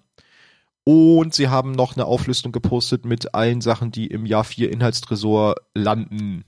Eine Auflistung aller Orte, Gegenstände und Aktivitäten, die ich hier nicht nach ausführen werde, weil es ist zu viel. Wenn ihr da nachgucken wollt, schaut gern in dem Twop nach. Videos der Woche, frohes chinesisches Neujahrfest 2022 in Klammern das Jahr des Tigers, ist so eine Art Stickman-Zeichnungsanimation verschiedener Supers, die am Ende dann das Kopf, den Kopf, den Tigerkopf formen. Könnt ihr euch mal geben. Äh, und Saint 14 has enough. In Klammern Don't call him Mr. Frog. Äh, ja, wenn ihr Saint 14 gezeichnet mal ausrasten sehen wollt, guckt euch das Video an. Kunst der Woche, Set Woomy von Ed Happycat Art, GIF eines traurigen Wurms. Ähm, Petra Vench von Ed Nebula Lubin. Sehr, sehr, sehr gutes, sehr realistisches Porträt von Petra Vench. Und Witch Queen PvP in a Nutshell von Ed Gjorne gebe ich euch jetzt nicht vorweg. Guckt's euch an, es ist sehr lustig. Kleiner Cartoon. Ich finde, ab jetzt solltest du immer alle Namen aussprechen im Podcast. Funktioniert, ne? Mhm. Genau, jetzt kommen wir zum ähm, äh, noch nicht zum Twop, sondern denn in der Chronologie kam zuerst noch ein Artikel zu Lehre 3.0, der kam nämlich am 9.2. raus und der Twop erst am 10. Deswegen gehe ich erst auf den Artikel von Lehre 3.0 ein, wobei ich das sich so mischt, weil in dem Twop ist eigentlich das gleiche drin. Ich habe das nicht ganz verstanden gestern beim Ausarbeiten. Aber sprechen wir über Lehre 3.0, denn wichtigste vorweg, Lehre wird wie Stasis. Es gibt Aspekte und Fragmente ab 22. Ähm, einige leere Angriffe werden einen oder auch mehrere von sechs Buffs Schrägstrich Debuffs anwenden. Diese sind Unterdrücken. Wenn das Ziel unterdrückt ist, kann es keine aktive Fähigkeit mehr einsetzen. Solange es unterdrückt ist, kann das Ziel keine Fähigkeiten oder Bewegungsmodi aktivieren. Die Kämpfer sind desorientiert. Schwächen. Das Ziel erleidet erhöhten Schaden, bewegt sich verlangsamt und ist desorientiert. Instabil. Das Ziel explodiert in einer leere Detonation, wenn es zusätzlichen Schaden erleidet. Stirbt das Ziel, bevor es genug Schaden erlitten hat, um zu detonieren, folgt die Detonation trotzdem. Unsichtbarkeit. SpielerInnen verschwinden aus dem Blickfeld und werden nicht auf dem Radar angezeigt. Überschild. SpielerInnen erhalten eine schützende Barriere, die sofort zu ihrer vorhandenen Gesundheit und Schilden hinzugefügt wird und eingehenden Schaden abfängt. Der Überschild reduziert den von PvE-Kämpfern erlittenen Schaden und Verschlingen. SpielerInnen erhalten sofort volle Gesundheit zurück, wenn sie Verschlingen aus einer beliebigen Quelle aktivieren und sie erhalten Granatenenergie. Wenn SpielerInnen bei aktiviertem Verschlingen einen Kill erzielen, wird die, ihre volle Gesundheit wiederhergestellt, sie erhalten Granatenenergie und ihr Verschlingen-Buff-Timer wird verlängert. Verschlingen kennt man jetzt, glaube ich, aktuell nur vom Warlock, ne? Der, der Warlock, der leere Warlock Ja. hat das Verschlingen. Jetzt haben es ab sofort, können das alle Klassen irgendwie haben. Für die Klassen sind auch in dem Artikel einzelne Videos zu den Fertigkeiten äh, vorhanden. Das heißt, wenn ihr euch da mal ein, zwei Sneak Peeks gönnen wollt, guckt sie euch an. Ähm, für Titanen gibt's folgende Änderungen. Die Bubble kann nun fast sofort aktiviert werden und ist gleichzeitig die schnellste Super-Abklingzeitstufe, um zu, den Zugriff zu erleichtern. Wem diese Super-Abklingzeitstufen nichts sagen, guckt mal zwei, drei Podcast-Folgen zurück, da sprechen wir darüber. Mit dem Sentinel-Schild kann man immer noch seinen inneren Captain America rauslassen. Geworfene Schilde verursachen Fernkampfschaden und der Schildstoß gewährt einen vollständigen Überschild. Dann stellen sie die drei Titanen-Aspekte vor. Oder, ja, genau. Kontrollierte Zerstörung. Wird ein Ziel von einer Leerefähigkeit oder einer instabilen Explosion getroffen, wird es instabil. Was instabil heißt, haben wir ja eben oben schon geklärt. Das ist das mit dieser leere Explosion. Bastion, das Erzeugen einer Barrikade gewährt ein Überschild für euch und eure Verbindenden in der Nähe. Diejenigen, die hinter dem Schild, die sich hinter dem Schild verbergen, regenerieren den Überschild mit der Zeit und verlängern seine Dauer. Klingt sehr stressig im PvP. Mhm. Offensivfestung. Wenn ihr ein Überschild habt oder euch im Schutz der Dämmerung befindet, das ist die Bubble, ne? Ja. Laden eure Granaten deutlich schneller auf und ihr verursacht erhöhten Nahkampfschaden. Außerdem erhaltet ihr einen zusätzlichen Schildwurf für euer Sentinel-Schild, für eure Sentinel-Schild Super. Dann geht's weiter mit den Jägern. Sie sind nach wie vor der Inbegriff der Tarnung und haben jetzt noch mehr Kontrolle darüber, was Feinde sehen oder eben auch nicht. Ähm, Möbius-Köcher äh, feuert eine Salve von drei Pfeilen ab, die Ziele verfolgen und ihre Ziele destabilisieren, wenn sie gebunden sind. Mit Todfalle ziehen die leere Anker Feinde an, sobald sie auf eine Oberfläche treffen. Also die ziehen die so zusammen. Äh, der Fallenbombe-Nahkampf des Jägers schwächt jetzt Feinde. Im PvP bedeutet das, dass Spieler für kurze Zeit einen Verdunklungshat haben und äh, Verdunklungseffekt haben und kein Hat haben. die Jägeraspekte sind zum einen die Trapperhöhle. SpielerInnen können Schnellfall aktivieren, um ihre Nahkampfladung einzusetzen und zu Boden zu stürzen wobei beim Aufprall eine Rauchwolke entsteht. In dieser Rauchwolke gefangene Feinde werden geschwächt und Verbündete werden unsichtbar. Außerdem bewirken Fallenbomben, wenn sie an Oberflächen oder Feinden haften, dass Verbündete in der Nähe unsichtbar werden. Das stell mir episch vor, das wenn du da auch Jäger so vor. rein so. Du springst da rein, alle sind so, oh Gott, du bist weg. Das ist schon cool. Verschwindeschritt. Ja. Ausweichen machen Jäger unsichtbar. Haben wir ja aktuell auch schon in dem einen leere Baum. Mhm. Stilvolle Ausführung. Das Besiegen eines von Leere geschwächten Ziels, in Klammern geschwächt, unterdrückt oder instabil, gewährt Unsichtbarkeit und wahre Sicht. Solange ihr nach einer stilvollen Ausführung unsichtbar seid, schwächt der nächste Nahkampf eure, äh, der neu, nächste Nahkampfangriff eure Feinde. Klingt auch ganz fancy. Dann geht's weiter mit den Warlocks. Mit der ähm, Nova Warp Super können sich Warlocks schnell von einem Ort zum nächsten teleportieren und SpielerInnen können eine tödliche leere Eruption verursachen. Mit der Vortex Super Verbesserung zieht die Nova Bombe der SpielerInnen nun Feinde in die von ihr erzeugte Singularität und fügt ihnen Schaden zu, sobald sie sich darin befinden. Also wird auch so ein bisschen eingesaugt. Staubsauger. Leere ist Staubsauger. Wir merken uns das. Eine Nova-Bombe mit der Katastrophenverbesserung reist über das Schlachtfeld und sucht nach Feinden. Explosionen, Explosionen zerfallen in kleinere Zielsuchprojektiere und wenn ihr auf eure Nova-Bombe schießt, führt dies zur frühzeitigen Detonation. Das ist eigentlich ähnlich wie jetzt auch. Oder? Außer das mm. Tracking. Das Tracking hast du nicht, aber das, du kannst sie auch selber kaputt schießen, oder? Konntest du das aktuell noch nicht? Doch, die, die Nova? Ja, ne? Das können aber doch, nicht. Doch, die kannst ja, ja, meine ich doch. doch. Ja. Der Warlock-Nahkampf Taschensingularität feuert einen instabilen leeren Energieball, der explodiert, wenn er in die Nähe eines, wenn er in der Nähe eines Feindes ist. Feinde werden von der Explosion weggestoßen und sie werden instabil. Warlock-Aspekt. Oh, das ist ja die, die Pocket Nova. Also genau. Handnova. Genau. Chaos Beschleuniger ist einer der neuen Warlock-Aspekte. Haltet die Granatentaste gedrückt, um eure Vortex, Axion, Blitz-, Streu- und Magnetgranaten zu überladen. Überladene Magnetgranaten verwandeln sich in eine Handsupernova. Die Leere füttern. Besiegt einen Feind mit einer Leere-Fähigkeit, um Verschlingen zu aktivieren. Und Kind der alten Götter, wo Bungie sehr stolz drauf war auf diesen, auf diesen Aspekt. Durch den Einsatz eures Rifts wird eine leere Seele beschwört. Wenn ihr einem Feind mit eurer Waffe Schaden zufügt, stürzt sich eure leere Seele auf ihn und explodiert in der Nähe wobei sie Ranken anbringt, die Schaden verursachen und das Ziel schwächen. Wenn eure leere Seele Schaden verursacht, erhaltet ihr entweder Nahkampf und Granatenenergie, in Klammern bei heilendem Rift, oder Gesundheit bei stärkendem Rift zurück. Ein Sieg über einen durch eure leere Seele ausgezehrten Feind gewährt Rift Energie. Yep. Die klingt echt cool. Da, da bin ich Da gespannt. freue ich mich tatsächlich schon drauf. Ja, war klar, du spielst ja auch immer Akkuseele, deswegen freust du dich jetzt auch, dass du die leere Seele hast. Mhm. Genau. Und dann kommen wir jetzt noch zum letzten Drop und dann bin ich ja nicht durch mit den Drops. Ja. Ja, Zehnter, so- Zweiter. Was wolltest du sagen? Hm, nix. Okay. Äh, äh, erwähne ich gleich noch.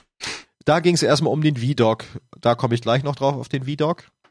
Ähm, dann haben sie den interaktiven Witch Queen Trailer vorgestellt. Den möchte ich jedem ans Herz legen, der entweder den Podcast nicht aufmerksam genug gehört hat oder noch nicht alles zur Geschichte der Schar weiß und rund um Savatun. Denn der ist ganz cool. Da wird alles nochmal an Infos zusammengetragen und man hat dann immer so Icons, auf die man klicken kann, um noch mehr Hintergrundinfos zu einzelnen Themenbereichen Das zu kriegen. ist wirklich ziemlich cool, Ja, sich an. wirklich ziemlich gut und es ist wirklich auch sehr schön zusammengefasst, was uns alles, Jetzt was uns alles erwartet. schaut es euch jetzt an. Nee, hört erstmal fertig. Macht beides gleichzeitig. Dann geht beides schief. Savatun, Savatun. Genau. Dann haben wir äh, die Infos zur Lehre 3.0, die ich oben erwähnt habe. Dann sprechen sie über die legendäre Kampagne. Die wird direkt mit Start von Witch Queen verfügbar sein. Yeah. Und folgende Belohnung haben. Doppelte Truhenbelohnung mit 1 bis 3 zusätzlichen Truhen pro Mission. Jede Truhe gibt euch Weltpool-Ausrüstung, EP-Upgrade-Module und Glimmer. Legendäre Spieler können sich die Rüstung der Thronwelt und Freischaltung schneller verdienen. Äh, Im Grunde genommen, zusammengefasst, je höher das Risiko, desto höher die Belohnung. Vor allen Dingen, wenn man das neue Power Level Soft Cap in Witch Queen erreicht hat. Zusätzlich Ja, bekommt ihr, drauf. wenn ihr alle Missionen auf dem Schwierigkeitsgrad legendär abschließt, und hier kommt gleich ein ganz wichtiger Hinweis, äh, ein neues Emblem, exklusiv für diejenigen, die die Kampagne auf dem Schwierigkeits legendär abschließen, Schwierigkeitsgrad legendär abschließen, ein Triumph, der für den neuesten Titel für Thron, Titel für Thronwelt erforderlich ist, und ein Ausrüstungsset, das 20 Stufen über dem Softcap bei 1520 Power Level liegen wird. Genau. Es ist allerdings auf, von, also auf Twitter bestätigt, das ist blaues, blauer Stuff und deshalb sind auch acht äh, Upgrade-Module dabei. Da kann man quasi die Ausrüstung, die man gut findet, einfach infundieren auf das Level. Perfekt. Also Aber wichtiger Hint für alle Leute, die Day Run Raid machen wollen, merkt euch das, weil 15, 20 Geschenk kriegen ist halt schon mal richtig gut im, in der Raid-Vorbereitung. Ja, wobei, man muss es halt auch schaffen. Ich meine, es ist eine legendäre Schwierigkeit. Äh, erwartet jetzt nicht, Genau. dass man das so mal eben nebenbei macht. Kommen wir gleich noch drauf, haben sie auch zu gesagt, wo man das ungefähr einsortieren muss. Genau, ihr kriegt die acht Upgrade-Module, hatten wir gerade schon, neue exotische Rüstung der Hexenkönigin, die normalerweise für den, äh, für Lost Sector Drops reserviert ist. Und eine exklusive Bungee-Belohnung, mehr dazu in Zukunft, da wissen wir noch nicht, was gemeint ist. Dann sagen sie was dazu, wie schwer ist denn legendär? Schwieriger als ein legendärer Nightfall, aber einfacher als Solo-Dungeon oder Großmeister Nightfall. Also irgendwo zwischen legendär und Großmeister. Die Feinde sind schwieriger und aggressiver, sie haben eine höhere Schadensresistenz, sind schwieriger zu taumeln, zu bringen und ihre Schilde sind stärker gegen unangepasste Schadensarten. Also noch mehr mit, falschem Scha mit falschen Schadensarten brauchst du noch mehr drauf ballern, rumballern. Äh, die Herausforderung von Legendär besteht auch darin, dass die Interaktion mit den Gegnern und die Infiltration verändert werden. Zum Beispiel durch den Austausch einer Elite, äh, von einem Elite gegen einen Boss oder durch den Zustrom von mehr Gegner mit roten Balken. Also es wird auch an der Art des Verhaltens der, der Gegner geändert auf Legendär. Äh, kann man den Content überleveln? Nein. Die Macht wird, also das Power-Level wird begrenzt in jeder Mission und auf dem Missionsstartbildschirm wird ein Totenkopf angezeigt, der die maximale effektive Stärke der Mission anzeigt. Wenn man natürlich mit einer niedrigeren Stufe reingeht, das geht, muss man sich halt auf einen härteren Kampf einstellen. Und sie sagen noch was zu Solo versus Einsatztrupp in Bezug auf die legendären Kampagne. Der Schaden und die Gesundheit des Gegners skalieren mit einem, mit eurem Feuerteam, wenn es auch nicht eins zu eins sein wird. Und ihr habt eine Belieber Wiederbelebung pro Spieler für jede Dunkelheitszone und einen gemeinsamen Timer von 40 Sekunden, bevor ein automatischer Wipe erfolgt. Das heißt, ihr müsst die Leute auch relativ schnell retzen, sonst wipet ihr so oder so. Gut, dass 40 Sekunden Timer nicht jetzt schon nervig fand. Nee, gar nicht. Hm. Dann kommen sie zu Destiny 2 Heroes Welcome oder wolltest du noch was zu dem davor sagen? Äh, nee. Okay. Das ist einfach nur ein Video zur Feier der besten Community Welt, nämlich auch euch. Um es kurz zu machen und uns und allen Destiny-Menschen. Ähm, danach, also einmal ein Video von Bungie äh, zu Heroes Welcome und einmal danach noch einen Showcase zu, zu äh, Community-Videos, die alle das gleiche Thema behandeln, wo so Videos sind wie Destiny in a Nutshell, What is Destiny 2 und äh, ne, all sowas. Guckt sie euch gerne an, sind coole Sachen bei. Ähm, und wir müssen uns auch mal ein bisschen selber feiern, ne? Ihr da draußen, ihr Destiny-Menschen. Dann geht's schon. Und jetzt äh, sage ich euch schon mal äh, im Folgenden, ich habe das natürlich aus dem Englischen übersetzt, weil es den Top noch nicht auf Deutsch gibt. Das heißt, ich bitte, ich habe für manche Sachen eventuelle Übersetzungen mir raus überlegt. Wenn sie falsch sind, bitte ich dies zu entschuldigen. Jetzt geht's nämlich um die Exos. Da werden jeweils zwei pro Klasse vorgestellt. Als erstes kommen zwei Titan-Exos, und zwar der Lorelei Splendor. Das ist ein Helm mit dem Perk Cauterizing Flame, was sowas wie Kräute, krauterisierende Flamme auf Deutsch heißen könnte. Ähm, jetzt weiß ich, bin ich zu wenig Titan, um zu wissen, ob das wirklich Sonnenflecken auf Deutsch heißt, diese Sunspots. Keine Ahnung. Äh, Ja, ich glaube schon. okay, die heilen auf jeden Fall Spieler, die Sonnenkrieger sind. Ähm, äh, dann schreiben sie kritisch verwundet, kein Problem, denn die Eigenschaft sorgt dafür, dass an deinem Standort ein Sonnenfleck entsteht, der dir die letzte Chance gibt, mit einer schnellen Aufladung von Granaten und Nahkampffähigkeiten und längeren Superkräften zu kämpfen. Außerdem mehr Schaden. Das heißt, bei einer kritischen Verwundung lässt du wohl auch einen Sonnenfleck droppen, der dir dann diese ganzen Bonusse gibt. Die Raureif Z-Brust, Bonusse, Nüsse. Bonusse. äh, dann die Raureif Z-Rüstung, die konnte ich schon übersetzen, weil wir sie vorher oben schon mal hatten im Video. Die wird den Perk Glacial Fortification haben. Wenn ein Spieler Stasis einsetzt, wird die Barrikade eines Titanen zu, Titanen zu einer beeindruckenden Wand aus Stasiskristallen. Diese Kristalle verlangsamen jedes Ziel, das ihnen zu nahe kommt und erhöhen gleichzeitig die Nachladegeschwindigkeit, Stabilität und Reichweite der Waffen des Spielers und seines Feuerteams. Also Buff für das komplette Team. Dann geht's auf die Seasoned Filament Beinrüstung für Warlocks mit dem Perk Devouring Rift. Könnte verschlingender Riss heißen oder verschlingender Rift oder so Das Rift halt, ja. ja, gewährt dem Spieler Verschlingen, wenn er sein Empowering Rift wirkt, also sein verstärkendes Rift, was sowohl Verbündeten als auch einzelnen Spielern die Möglichkeit gibt, Schaden zu verursachen und Feinde zu stören. Dann die Osmiomantie-Handschuhe, die hatten wir ja oben auch schon, mit dem Perk Fervid Cold Snap. Die Cold Snap-Granaten haben eine zusätzliche Ladung, die sich schneller wieder auflädt, wenn sie einen direkten Treffer landen. Der Sucher, der von den Cold Snap-Granaten erzeugt wird, reist außerdem weiter. Das hatten wir diese Season auch schon beim, beim Hunter Mhm. über das Exo. Ich glaube, ich habe die, ich benutze die Granate so gut wie nie. Also PvP. Hm. Ich immer im PvP. Ah. Da sind die super, weil die halt tracken und halt sofort einfrieren, ne? Diese, diese, diese Feldgranaten sind halt kacke, weil da musst du ja länger drinne stehen. Ähm, dann geht's auf die beiden Sachen für den Jäger. Das ist einmal der Blight Ranger Helm mit dem Perk Voltaic Mirror.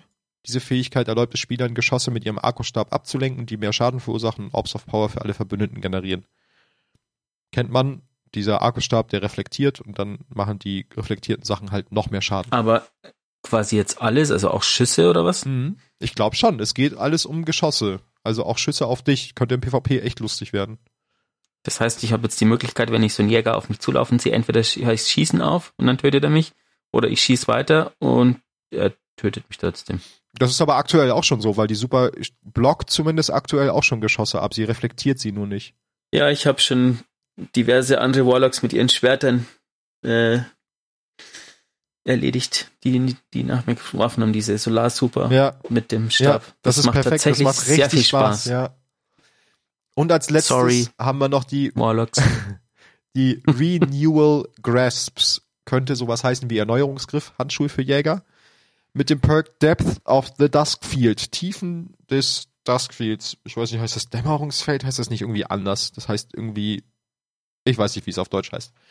Hüter erhalten einen viel größeren Radius für ihre Duskfield-Granaten. Ich glaube, die heißen Frühlichtgranaten oder so. Kann das sein? ja. während gleichzeitig der eingehende Schaden für Verbündete innerhalb der Duskfield Reichweite verringert wird. Alle Ziele, die in diesem Bereich eingeschlossen sind, erleiden ebenfalls weniger Schaden. Also eigentlich kannst du dir so eine kleine Bubble vorstellen darunter, wenn ich es jetzt richtig verstehe. Nur, dass halt noch reingeschossen werden kann. Du bist halt nicht komplett abgeschirmt, du hast halt so eine, so eine Kuppel, die dich ein bisschen schützt.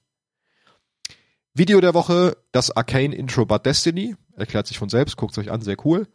Ähm, und der Eventide Serenity Lofi Remix.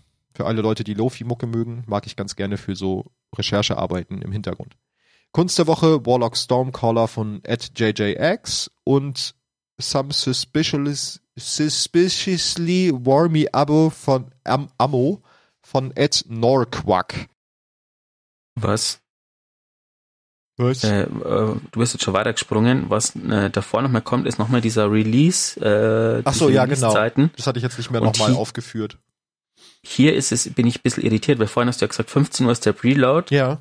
und 18 Uhr geht's los, aber hier ist quasi äh, in der äh, in dieser englischen Zeit ist um 3 Uhr quasi, also 3 Uhr UTC geht's offline und 5 Uhr UTC ist der Preload schon verfügbar. Also zwei Stunden nachdem es offline geht, irgendwie ist das eine andere Info.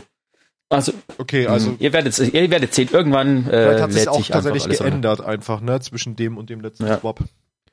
Genau, kommen wir noch kurz aufs VDOC zu sprechen. Das habe ich euch nicht noch runtergeschrieben, weil die Folge jetzt schon über eine Warte, Stunde warte mal ja. noch. Falls ihr, falls ihr mal wissen wollt, wie die Community so Sachen rausfindet, dann nehmt euch dieses Twap vom, äh, was war das, der zehnte? Ja.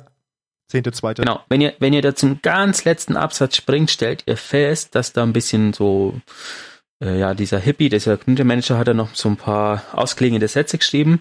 Und da sind beispielsweise diverse Buchstaben fett, das ist sehr unauffällig, zum Beispiel steht da Recap und das P ist fett markiert. Und wenn man diese ganzen Dinger nimmt und der Reihe nach aufschreibt und dann noch feststellt, dass zwischen, zwischendurch zwei Satzzeichen äh, Hyperlinks sind, die auf einen Foreneintrag von DMG04 verweisen, wo er einfach nur ein Wort, also eine Zahl in Worten geschrieben hat, bekommt man ein Emblem.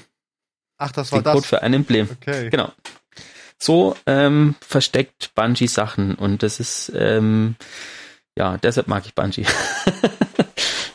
Ich hatte gesehen, dass du den, den Code gepostet hattest. Ich war, wusste nur nicht, wie du, den- wo du den her hast, aber sehr schön, das auch nochmal zu wissen.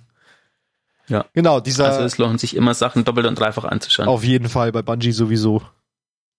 Kommen wir noch ganz kurz zum VDOC zu sprechen. Das ist ein 14-Minuten-Video. Wenn ihr Bock habt, guckt's euch an. Es ist halt so ein bisschen ähm, Spoilery. sehr spoilery, aber auch sehr behind-the-scenesy. Also da wird so ein bisschen Ja, wie Motion-Capture-Zeug gezeigt zu Savatun und Material zur Thronwelt. Ein bisschen was zu Keitel und ihrer Rolle in der Erweiterung. Ein bisschen was zu den Char Guardians und der Light Brood, ähm, Waffencrafting. Die exotischen Waffen und Rüstungsteile sind einmal zu sehen und auch ein bisschen was zu Void 3.0 sieht man da auch. Da gibt's so eine Szene, da ist, sieht man, dass Alcora, Zavala, Enna Bray, äh, Saint 14, Shax ist, glaube ich, noch mit dabei. Mhm. Und die stehen alle in einem Raum. Und wenn die alle in einem Raum stehen, dann glaube ich, weiß man, jetzt ist die Kacke am Dampf. Ja, das bedeutet nie was Gutes. ja, damit wäre ich mit meinem Part durch. Eine Stunde zehn, sorry für so viel Theorie, aber das musste mal alles jetzt durchgeprügelt werden. Ich hoffe, ihr konntet dem noch einigermaßen gut folgen vom Tempo. Genau. Ähm, ja. Ich würde jetzt noch einen Punkt machen und das zweite Thema würde ich tatsächlich einfach äh, schieben Ja. auf einen anderen Zeitpunkt, wo es besser reinpasst. Machen wir so. Ähm, genau. Es gibt ja ähm, Menschen unter euch da draußen, die sich von Spielen ähm, die Collectors Editions kaufen oder so wie die Matze, er hat es ja schon gepostet, den Kate und so, den er gerade fl- fleißig winkend in die Kamera hält. ähm, in dieser Collectors Edition war tatsächlich eine Art Lorebuch mit dabei und nachdem die Community aber die Community ist, äh, wurde das natürlich nicht unter Verschluss gehalten, sondern es gibt Leute, die haben das ähm, abfotografiert und sogar ähm, transkribiert in Reintext sozusagen, dass man es noch leichter lesen kann, wie von den Bildern oder auch drin rumkruscheln kann. Es ist sehr, sehr empfehlenswert. Ähm, ich hoffe, ich denke dran, ich stelle mir dann die Erinnerung, dass ich am Mittwoch euch, äh, also wenn der Podcast rauskommt, euch einfach einen Link schicke, wo ihr das anschauen könnt. Ähm, auf Twitter, ich denke, das sollte ja ohne Probleme gehen. So ein Imgur-Album zu verlinken. Ja, ich denke auch. Wenn es nicht geht, dann schöne Grüße an Zukunftsvolley. Das ist dein Problem zu lösen. Wir haben es heute mit Zukunftspersönlichkeiten, ne? genau. Ähm, aber das sind ein paar ziemlich coole Sachen drin, äh, die ich jetzt einfach mal kurz ein bisschen ähm, durchgehen will. Also es sind ein paar ähm, Unterhaltungen drin zwischen verschiedenen Persönlichkeiten. Ähm, es ist zum Beispiel eine Unterhaltung zwischen ähm, wo, wo ist es jetzt? Ich hab's, ich hatte es vorhin gerade. Ähm, zwischen Ikora und Zavala drin, die einfach damit anfangen, dass sie gerade Schach spielen und Zavala sich so ein bisschen darüber aufregt, dass Ikora jetzt irgendeinen Move gemacht hat, der eigentlich offensichtlich, ähm, den sie sehr offensichtlich gemacht hat, damit er auch mal gewinnt, sozusagen. sehr gut. ähm, genau. Ein Punkt, den ich ziemlich cool finde, ist, ähm, ich weiß nicht genau. Jetzt wartet mal ganz kurz. Ähm, ah, genau, ein Punkt, den ich ziemlich cool finde, ist ähm, ein, wie heißt der Mensch? Ähm, der Agent TRU 135 sozusagen hat ähm, die, das Verhalten von Stasis untersucht und da wird so ein bisschen näher drauf eingegangen. Ähm, kurz zusammengefasst ist, ist dieser ganze Absatz quasi die Ingame-Rechtfertigung für die ganzen Stasis-Nerves, die es gab von Bungie. Also die haben quasi die Nerves, die sie an Stasis vorgenommen haben, wie sie es verändert haben, haben dem Ganzen eine, eine Lore-Geschichte dahinter gegeben, warum das so ist. Und, Klassisches ähm, Bungie-Ding, ne? Genau. Und im Endeffekt ist quasi der, der Konsens, dass Stasis kein, ähm, dass Stasis was Lebendiges ist. Also das sind quasi nicht nur irgendwelche Eiskristalle, sondern es ist sozusagen so eine Art, ähm, wie sagt man das, so eine Art Virus oder so eine Art Energieform, die quasi lebendig ist und sich dementsprechend verändert, damit die Hüter quasi nicht so leicht dran sterben, damit die Hüter das weiterverwenden und natürlich dadurch auch weiter ah, verbreiten sozusagen. Okay, das ist einfach so der Selbsterhaltungstrieb des der Entropie zu sagen, ich, ich passe mich an, damit ich möglichst viel Einfluss bekomme und mich vergrößere. Spannend. Genau. Da zum Beispiel den Absatz, ich habe den übersetzt, es gibt es auf Englisch, also falls irgendwas ein bisschen krumm ist, ähm, äh, nehmen wir an, Sie haben recht und die Stasis hat sich auf irgendeine Weise verändert. Warum sollte Stasis seine Wirkung gegen andere Hüter abschwächen? Ich sage euch genau warum. Aus dem gleichen Grund, aus dem ein Virus einen Stamm entwickelt, der seinen Wirt nicht tötet. Die Leute wenden sich gegen Stasis, weil sie es nicht mochten, was es mit ihnen im Schmelztiegel machte. Also wurde Stasis netter gemacht damit wir es weiter benutzen. Wenn Stasis besser wäre als das, was der Reisende uns gegeben hat, könnten wir es nicht als eine weitere bunte Spezies von Arschlöchern akzeptieren. Wir könnten Angst davor bekommen. Aber so ist es schön und ausgeglichen, alles im richtigen Gleichgewicht. Und äh, klingt Gleichgewicht nicht nach einem Ziel, das es wert ist, angestrebt zu werden? Spannend. Genau. Ähm, dann gibt's da noch eine Analyse von ähm, Colwick, das ist ein Warlock, glaube ich, der in diesem Irgendwas sagt mir der Name. Irgendwo ähm, wie schon. heißen die von Ikora, diese die Kryptarchen? Die hat ja die hat ja so einen Geheimbund sozusagen oder so eine so eine die die Verborgenen oder so. Ach so, ja, ja, ich weiß, was du meinst, ja. Ähm, und der analysiert das Ganze nochmal im ähm, sehr wissenschaftlichen Slang. Okay. also es lohnt sich auch anzugucken. Dann gibt's da noch ähm, einen Punkt. Äh, jetzt muss ich nochmal kurz scrollen. Ähm, der ausschaut, als ob Ikora versucht, einen, ein Buch zu schreiben, beziehungsweise die, den Titel für das Buch zu finden. finden. Okay. Ähm, das fängt damit an, äh, eine Exegese des Lichts von Ikora Ray. Dann ist der zweite Dings, äh, wie man das Licht verstehen kann von Ikora Ray. Das dritte ist zum Beispiel, warum das Licht nicht langweilig ist von Ikora Ray. Also viel von Ikora Ray. Ja, nee, ja, das ist quasi vermutlich ein und derselbe Titel, den sie sucht für, für, für, so. für, das, für ein Buch und sie hat, es sind halt immer andere Vorschläge und dann ist, kommt, fängt es irgendwann abgedreht zu werden. Ähm, jeder, wollte ein, jeder wollte ein Jallerhorn, aber schaute, was passiert ist, wenn ihr alle eins bekommen habt oder why. Warum? Why, genau. Warum ähm, Massenphänomene in Hüterverhalten ähm, im Nachhinein sich als zerstörerisch herausstellen von Ikora Ray. Okay, wow. Und irgendwann ähm, fängt sie eben an, ähm, mit ihrem Geist zu reden und sagen, hey, jetzt hör auf, bitte die Sachen aufzuschreiben, das sind jetzt keine Titel mehr ähm, und lass mich in Ruhe, lösch alle. Genau. Cool. Genau. Also ähm, ich versuche es zu verlinken. Ja. Ähm, lest euch mal durch. Das sind wirklich tatsächlich sehr, sehr spannende Sachen, die da drin stehen. Und ich muss ehrlich sagen, ich bin mega gespannt auf Witch Queen. Ähm, wenn ihr die Folge anhört, die wir natürlich gleich bestimmt am Mittwoch anhört, sind es ja nur noch äh, quasi sechs Tage, bis es losgeht. Genau. Ähm, wir beide, Matze und ich, haben so ein bisschen unterschiedliche Herangehensweisen. Matze ist beim Raid dabei, der gibt ein Ich bisschen ein Gas bisschen, muss ein bisschen Tempo machen. Genau, ich bin derjenige, der es, der, ich, ich bin quasi an dem Wochenende, nachdem es rauskommt, habe ich einen größeren Umzug und dann Startest ich du mal gucken, gemächlich rein. Gemächlicher. Ich schaue mir die Sachen in Ruhe an, hoffe, dass Vodafone mein Internet richtig gleich von vornherein Oh. hinkriegt. Das wird, es ist, ja. Sagen wir, es bleibt bei Hoffnung, ja. Hoffnung trifft's gut. Genau. Ja, ich muss auch sagen, ich war, Ähm. ich war tatsächlich gar nicht so hyped, also natürlich schon hyped, aber gerade jetzt diese ganze Ausarbeitung auch zu dem Podcast wieder und auch die ganzen Twops, die ich mir nochmal durchgelesen habe, haben auf jeden Fall mein Hype-Level immens angehoben, weil ich mir nochmal klar geworden ist, dass es eigentlich genauso wie bei, bei Beyond Light war es, glaube ich, oder bei Shadowkeep, nee, bei Beyond Light, auch schon wieder so gravierende Änderungen sind, dass du eigentlich schon wieder ein neues Spiel vor dir hast. Also ne, es wird so viel Mhm. aus und umgebaut und kommt Neues dazu. Das äh, ist einfach spannend wieder zu entdecken und das da habe ich Bock drauf. Ja.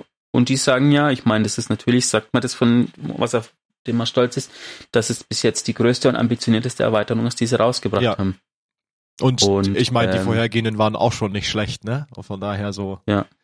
Ist das eine Also Hausnummer? generell, das Story-Tempo, wie es das ganze Jahr war, fand ich sehr gut und wenn die so weitermachen. Ach, was wir nicht erwähnt haben, die haben im, oder hast du das erwähnt? Die haben in dem Vidoc haben sie den Namen von der neuen Season gedroppt. nee, habe ich nicht erwähnt. Genau, das neue Season. Ähm, da wird vermutlich, äh, äh, kommt ja normalerweise immer eine Woche bevor die Season rauskommt, so eine Art Trailer. Ähm, es kann sein, dass ihr quasi gestern äh, zum Reset nochmal einen Trailer bekommen habt zur Saison der Auferstandenen. Ja. Genau. Das kann sein. Falls ja, dann wird euch der Zukunftsmatze bestimmt auch noch was zu erwähnt haben in dem äh, Story-Part. ist eigentlich ein krasser Wechsel. Saison der Verlorenen, Saison der Auferstandenen. Hm, Ist so chronologisch eigentlich, ne? Erst gehst verloren und dann Ja. äh, stehst du auf. genau, also die Season wird Kabal und Keitel zentriert. Ähm, Was ich aber gut finde, weil das ist wieder der Klassiker, sie ist in dieser Season halt wieder nicht vorhanden gewesen, ne? Deswegen wird sie ja, jetzt wir in der haben, nächsten Season wieder haben prim den einen oder anderen Lore-Text mit dir vorgelesen. Das Schon, ist ja auch genau, also dieses, sie war äh, halt dass nur die so- Lore-Bücher weiterführen, Genau. was quasi mit den Charakteren passiert. Es hatte kein Charakter eigentlich einen Stillstand sozusagen. Nee, das So nicht, gesehen. aber primär in der in der visuell sichtbaren Kampagne war sie nicht vorhanden. Das meine ich natürlich in den in den Genau. Side Side-Geschichten sowie Lorebücher und so und, und Waffenlore und so da sind sie auf jeden Fall noch drin. Ja, das ist halt wieder, wie, wie, wie, wie oft habe ich das schon gesagt, mit dem Schachbrett und den, jetzt sind alle Figuren in Position. Ja, jetzt fangen wir an zu spielen. Savatun, Savatun macht jetzt ihren letzten Zug Ja. und dann ähm, wird wahrscheinlich äh, das Schachbrett umgeschmissen und jeder muss sich neu Dann positionieren. wird das Schachbrett umgeschmissen und wir gehen alle bockig nach Hause. Genau, oder so. Ja, sehr schön. Dann würde ich sagen, wünschen wir euch schon mal viel Spaß mit Witch Queen. Ähm, und ja, hören uns in der nächsten Podcast-Folge wahrscheinlich mit ganz viel frischem Stuff zu Witch Queen. Die ist Yes. dann ja noch vor dem Release des Raids. Genau. Genau, den, den Mittwoch davor, am zweiten. Da bin ich dann schon im harten Suchtmodus und schieb dann so zwischendurch noch eine Podcast-Aufnahme rein, völlig übermüdet. Das Genau. Also ich werde ähm, äh, ich werde definitiv nicht streamen können. Ähm, vielleicht dann äh, ein, zwei Wochen nach dem Umzug mal, wenn alles quasi fertig eingerichtet ist und so. Ich dann vielleicht. Das ist noch, wenn, dann ähm, folgt uns auf Twitter, at die 2 Lorecast. Haha, da werde ich es ankündigen, falls ich streame. Direkt mal Werbung für andere Plattformen machen. Und natürlich äh, folgt Ja. uns auch auf, auf ähm, Instagram, denn da wird jetzt Mhm. auch sehr viel Content kommen, dadurch, dass wir ja viele neue Locations haben, die bestimmt atemberaubend schön sein werden.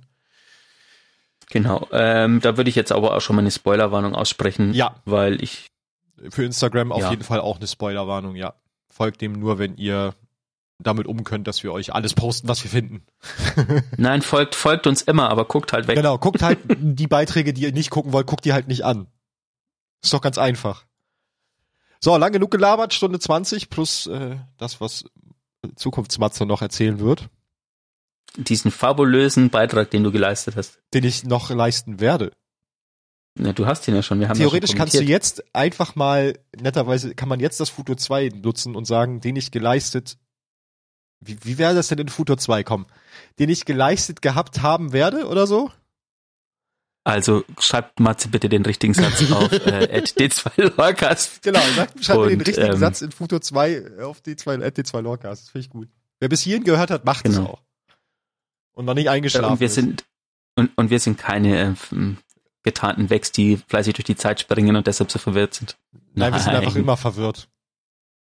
Ihr habt nichts gehört. Savatun, Savatun.